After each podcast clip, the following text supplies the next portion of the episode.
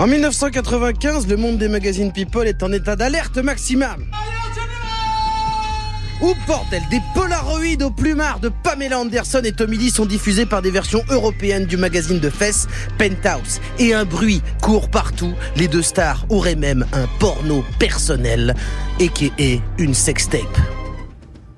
Il faut se rendre compte que Pam et Tommy sont le couple le plus scruté du monde. À cette époque, Pam est l'incarnation de la bimbo blonde à forte poitrine, le fantasme absolu, la playmate star de la série iconique Alerte à Mamie. Dont le scénario est, je le rappelle, basé uniquement sur des poitrines qui gigotent pendant euh, que les surveillantes de plage cavalent au ralenti. C'est comme regarder le magazine Playboy, mais à la télé et en plein après-midi. Et quand elle se met, Pamela, en couple avec Tommy Lee, le bad boy du rock batteur de Motley Crue, c'est comme si, aujourd'hui, on apprenait que Booba et Nabila étaient en couple, la belle et le bad boy. Tout le monde a un avis dessus, et les fans, autant que les haters, tout le monde veut savoir. Alors quand début 96, un présentateur télé fait une blague dessus, en direct, c'est le débat devant toutes les machines à café, et la vérité ne va pas tarder à éclater. Parce que oui, une partie de jambes en l'air des deux stars a bien été immortalisée lors d'une lune de miel au Mexique, remplie de drogue, d'alcool, d'amour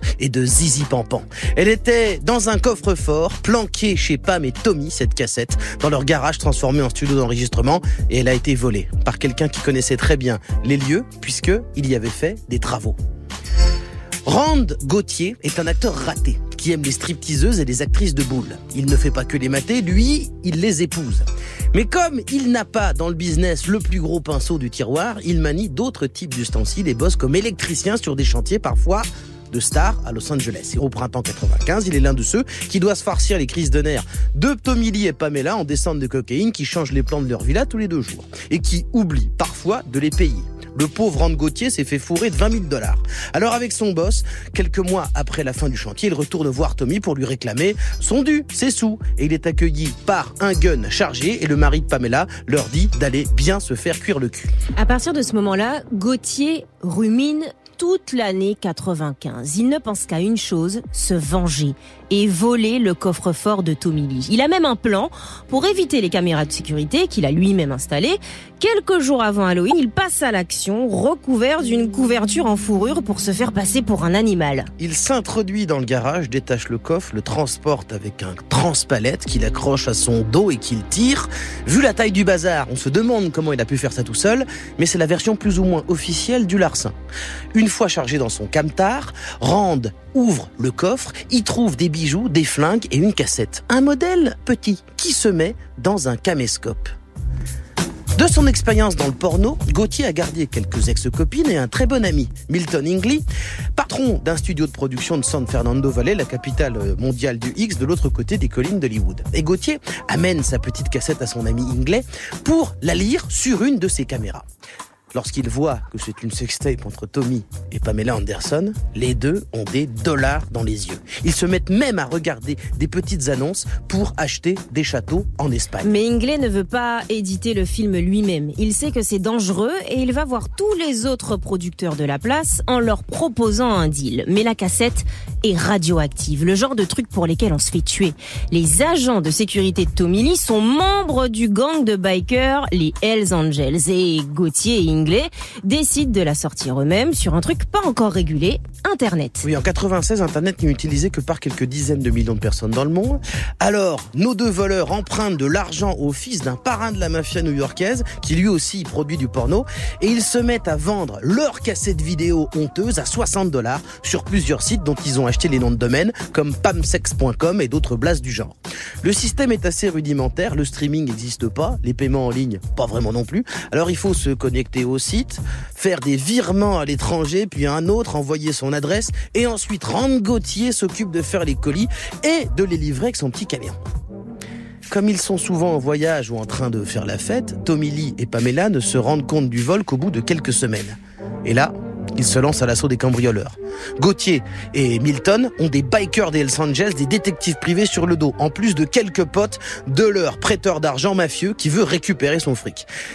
Et du pognon, les deux, ils en font pas tant que ça. Parce que naïvement, les deux voleurs, qui comme tout le monde découvrent vraiment Internet, ne se rendent pas compte que n'importe qui qui a acheté cette cassette bah, peut aussi en faire une copie et décider de la vendre sur Internet à son compte. Le film va devenir un phénomène mondial en 97 quand il va tomber entre les mains d'un petit génie de l'informatique, Seth Warshawski, celui qui a développé des méthodes de paiement en ligne et même des lecteurs vidéo pour faire du streaming, notamment de femmes nues en live. Il achète une copie qui tourne à Hollywood, mais n'est pas tranquille avant d'en parler publiquement, vu qu'à l'époque, le couple met des procès aux fesses de tout le monde. Et après deux ans de bataille juridique contre tout le monde, Pam et Tommy en ont marre. Ils se disent que de toute façon, euh, ils n'y arrivent pas, c'est trop tard, les procédures incessantes sont épuisantes, et puis ils décident de laisser Seth diffuser le film, qui est connu de toute façon de tout le monde. En se disant qu'une diffusion sur un site internet, bah, c'est un moindre mal. Et qu'au moins, le film, au moins, ne se retrouvera pas entre les mains de tout le monde sur une cassette. C'était évidemment d'une naïveté totale. Seth s'empresse de vendre le film en téléchargement grâce à son nouveau système de paiement par carte bleue et signe un deal avec Vivid Entertainment, le plus gros producteur de porno qui lui achète le droit de vendre le film en DVD. À partir de ce moment-là, des dizaines et des dizaines de millions de dollars sont générés. Pamela Anderson devient la personne la plus recherchée, la plus téléchargée de l'histoire d'Internet. Pam et Tommy n'attaquent même plus. Il trouve finalement, avec euh, Seth et sa boîte, un arrangement. Jusqu'ici, les termes sont secrets. Mais tout porte à croire que le couple, qui continue à nier, mais a quand même fini par toucher de l'argent euh, de cette fameuse cassette sous forme de royalties. Cette sextape n'est pas seulement euh, un moment de pop culture, c'est un vrai tournant. Pour la première fois, du porno est regardé par tout le monde, discuté au bureau, pendant les pauses café, parce que c'est pas juste un porno sale, amateur, mais un moment réel, l'intimité d'un couple amoureux et sulfureux, le fantasme voyeuriste ultime, une version animée des photos de stars volées par les paparazzi. Si c'était arrivé à Gérard Jugnot, sa concierge, on n'en aurait rien eu à foutre. Mais là, c'était le couple que tout le monde voulait voir. Et les conséquences sont lourdes. Pamela Anderson verra sa carrière totalement déviée, elle sera une punchline, une icône déçue, alors que Tommy Lee, son ex-mari, lui, se verra félicité pour la jolie taille de son zizi. Pam et Tommy ont aussi, sans le vouloir, changé Internet. Les lecteurs vidéo en direct et les logiciels de paiement n'auraient sûrement pas été développés aussi vite sans leurs films d'amoureux. Et ils ont aussi démontré la puissance du web et inventé le principe de la viralité. La sextape de Pam est le premier buzz mondial d'Internet. Ils ont ouvert la voie à un nouveau business model. Paris Hilton, Clara Morgan, Mia Khalifa, Kim Kardashian. La sextape va devenir une stratégie de communication dans les années 2000 et cette fois, les femmes vont reprendre le pouvoir.